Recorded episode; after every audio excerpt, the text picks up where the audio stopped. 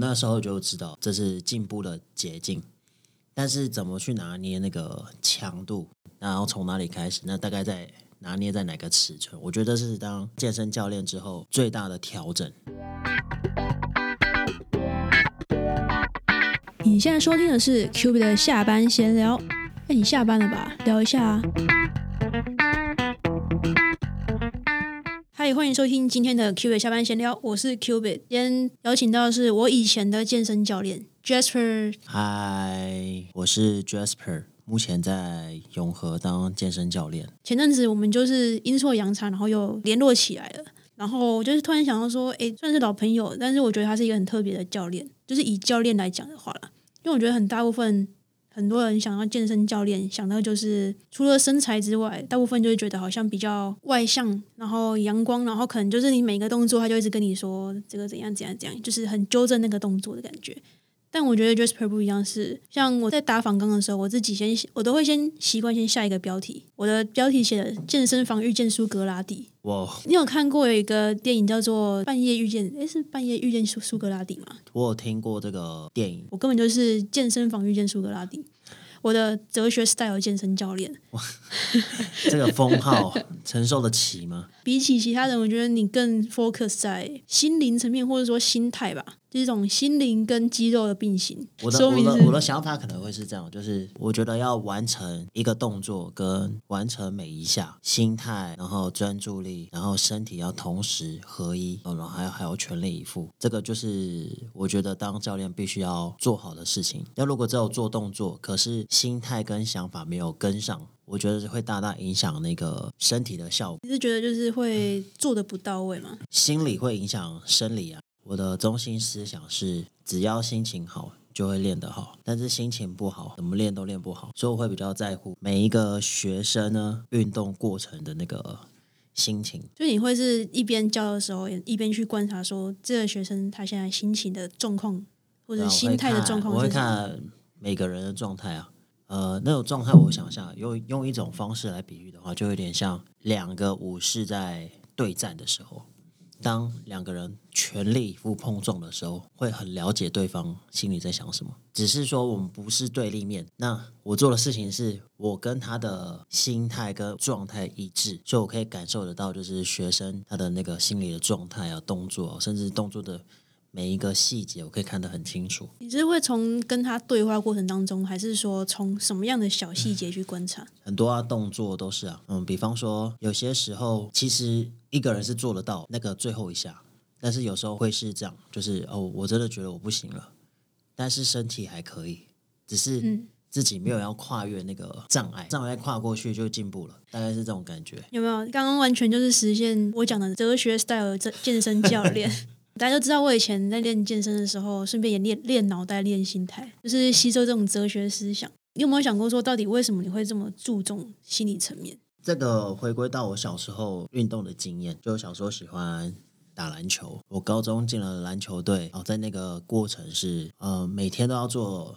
类似的事情都在训练，然后要跑步，然后尤其是在跑折返跑的时候，很多时候都会是这样，我必须要全力以赴拼完那个折返跑最后一 run，教练才会放过我们。当然也会心累，就是我真的觉得好像不行了，可是还是把它跑完了。然后现在回看，就是哦，如果当我要奋力一搏，然后全力以赴的时候，是会进步的。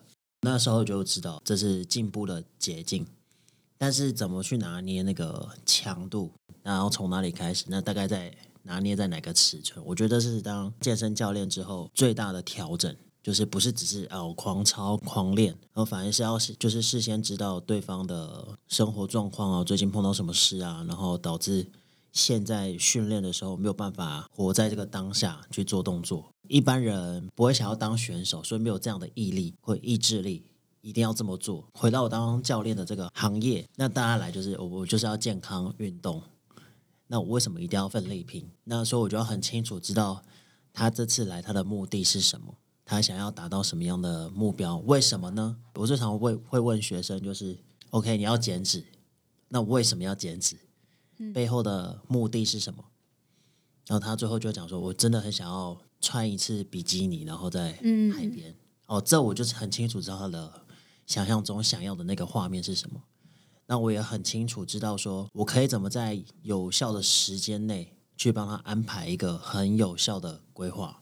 就是我会从这些对话里面收集很多的资讯，比方说他的喜好啊，他的习惯啊，然后他是怎么样的人呢？然后他有什么呃想法啦、然后对运动上的认知是不是对跟我对运动上的认知是不是一样？还有就是他对于训练是觉得是痛苦的呢，还是不痛苦的？那如果是痛苦的呢，那为什么？我就会很清楚让他知道，有可能是过去的运动失败的经历，在告诉他运动等于累，很常会失败，所以我太累，我真的不行。有时候是有内心会有这样的对话，一旦有这样的对话，就很容易哦，要训练了会有压力。对，那我的工作呢，我要在他觉得有压力之前呢，我就要。适时的断掉，反而是享受那个奋力一搏那个最后一下，那事后带来的效果跟爽感是会一下子呈现上来给身体的。那这部分你只会用跟他沟通的方式去达到说让他减轻对于运动或是训练的压力，还是说就是真的就是稍微把他的那个分量再减轻？嗯，我现在现在的方方式就是会变成就是，我就真的把这个人当朋友，嗯好好的认识来到我眼前的人。然后好好跟他聊天，然后对他好奇，然后在这个过程，我就很自然就会听到很多的东西，那我就会知道说我接下来可以怎么帮他做训练。所以你觉得是可能当朋友的过程当中，他可能心态上也会比较放松，然后让两个人的训练或是被训练想法变比较一致一点点。嗯，没错，就是我的健身风格呢，就是很热血，然后自在，整个氛围是轻松的。最一开始也比较没有办法去注意到说这么多妹妹嘎嘎。然后一开始我也是在学习，就是我到底要当怎么样风格的教练。我这个人的个性就是我要做就要做到很细节，做到好，嗯，这是我的想法。你这样子教练当几年啊？我总共当教练当了五年的时间，最刚开始到现在，你觉得你改变最多是什么？觉得改变最多的是聆听学生的声音，还有就是沟通。以前会知道训练要怎么样会进步，可是呢，不知道学生的内心状况怎么样，他的想法是怎么样，他可能心里有很多的小声音呢，就是觉得哦，好累哦，不想做，等下要吃什么，大概会有这些想法。很自然就觉得每个人都是像选手的那种那种心态，就不会想太多，就是给什么菜单做什么。对对对对对，我一开始的想法是这样，可是有很多的回应是，哦，我是魔鬼教练，然后嗯、呃我很超，太累了，这这个训练不太适合我，然后进步也没有到很快。后面就是开始有一些学习跟调整，然后我慢慢的就是知道说要从心里出发，然后好好的跟对方连接，好好好的说话。到后面发现我他的身体改变蛮蛮快的，一旦那个心态啊、想法跟身体一致的时候，这个变化性很大。我只要抓好他的强度，其他的就是就留给时间，时间会让他知道，就是他这一切努力是很值得的。那你有没有哪一个可能哪一个学生，或是说哪一件事情让你觉得说，哦，原来我这样改变是真的有这个成效，觉得很有成就感？在这条路上，有没有听会慢慢开始听到一些回应，就是学生觉得他改变啦，很感谢我啊，然后什么呃学到了什么，在我身上有什么收获啊？不只是就是只是单纯健身了、比方说他可能来的时候比较没有那么自信，但慢慢的就是每一次的全力以赴，每一次的训练，然后让他自己觉得其实我也做得到，然后从这个小地方开始慢慢建立起来。所以他的穿衣服就变得开始很大胆了，然后开始有笑容啊，眼眼睛开始变得比较有神。那回到我身上，我就是觉得我很用心在做这件事情，很用心在对待我自己的工作，很用心在对待就是我每一个学生。时间拉长，我自己也看到哇，他真的变蛮多的。再来就是最重要的是，学生会回馈给我，听到他们的回馈跟感谢啊，是让我觉得最有价值的地方。我觉得这题比较像是纵观全部啦，因为我没有想过说你之前在当学生、在当选手的时候，你就已经有这样的想法，就是说哦，我就要是要拼每一次什么样的，因为我觉得应该多多少少都会想要小偷懒一下吧。啊，你说会不会有这个偷懒的这个过程哦？对啊，我当然会啊，这是我是正常人，对，我想说不是吧？是真的这么厉害是不是？没有了，就是这也是真的，就是很多时候会有很多的想法，或是很多的念头跟声音，是来自自己的脑袋，这些声音都会告诉我说：“哎，先休息一下啊，我已经很拼了。”或是哎，今天好像状况不太好，当然也会有这些状况。唯一就是支持我的东西，就是嗯，我想象中的那个画面，那个画面是哦，我拿到我在舞台上，然后展现自己的时候，在那个时候是不是我最渴望想要拿到的，渴望想要拥有的？那我就会一直坚持去做。好，没没关系，我今天做完我就满足了，我今天就很充实了。我离那个想象中的那个那个样子跟。站在舞台上发光发热的那个自己，又再近一点。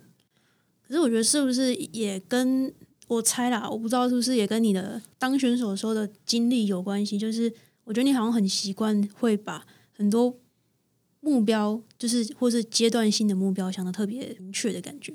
我觉得可能是这样哎，就是我不会先设定就是要做什么，要怎么样怎么样。通常会是先有一个画面。比方说，我打篮球，那个画面是什么？哦，我在一个冠军赛，然后很多观众，然后我在上面就是热血防守啊，投篮啊，最后在最后一刻就是拼尽全力，身体力竭，然后拿到冠军。哦，那一场球赛就是一个我最想要的球赛。那要怎么样做到这样呢？那我每每一刻我都必须要全力以赴的。我发现你从最一开始到现在，你讲最多的就是全力以赴。对，我觉得这也是算是你的座右铭、价值观之类的，算算吧。就是以现阶段都是这么觉得。对啊，因为我就发现从最一开始到到现在讲了非常多次，就是可能不自觉的情况之下。OK，最后一个小小的题目就是回过头来看你以前经历，然后到现在，就是从可能选手那个时候，你只是想说把每次训练做好。然后到现在可能比较知道说哦，我要跟他沟通。再后来知道说可以帮助别人，就是一起在建立心态这部分，或者是说一起陪伴这个部分，有没有什么话会想要跟自己讲？享受人生在当下。我有发现，就是是这样子在过人生的时候，我人生充满很多的乐趣，就是我不会被自己的想法框架给框住。嗯，比方说。最简单的经历就是，这是我人生中第一次，哎，第二第二次录音。嗯，如果没有当初就是我说好我愿意，那可能就不会有现在这样的画面。然后在这个画面，我也发现就是，呃，其实蛮好玩的。好玩的地方是，我也第一次接触，那我也没有想到，我也可以这样子很自然的说话。嗯，对，这是我觉得新的发现。哦，原来我可以就是。很自然的跟身边的人说话，或是跟麦克风说话。嗯嗯，然后第一次这么高解析度的听到你的声音，对，就没想到我的声音是这样。今天算是我们第二次录音嘛？对啊，第一次好像没有这么没有第一次就就设备没有第一次太阳春了，第一次没办法。我觉得这次来讲，我觉得对我来，对我来讲不一样的地方是，毕竟第一次录音跟第二次录音，我觉得中间差了很多年嘛。我觉得我自己心态上其实也有很多的转变，当然不一定说真的会反映在问题切入点上面，因为毕竟有些问题是我觉得以前问过，我现在就不一定会想再问一次。嗯，但我觉得对我来讲也是一个很特别的经验，因为我不会知道说今天会聊到什么这种事情。嗯，对你刚刚说享受当下嘛，然后就全力以赴这两句话，也算是那时候你在当我健身教练的时候，我有学到的。我觉得，对对对，用这个来结尾，让我们来 来励志一下。我还是有学到东西，虽然现在很久没有运动了。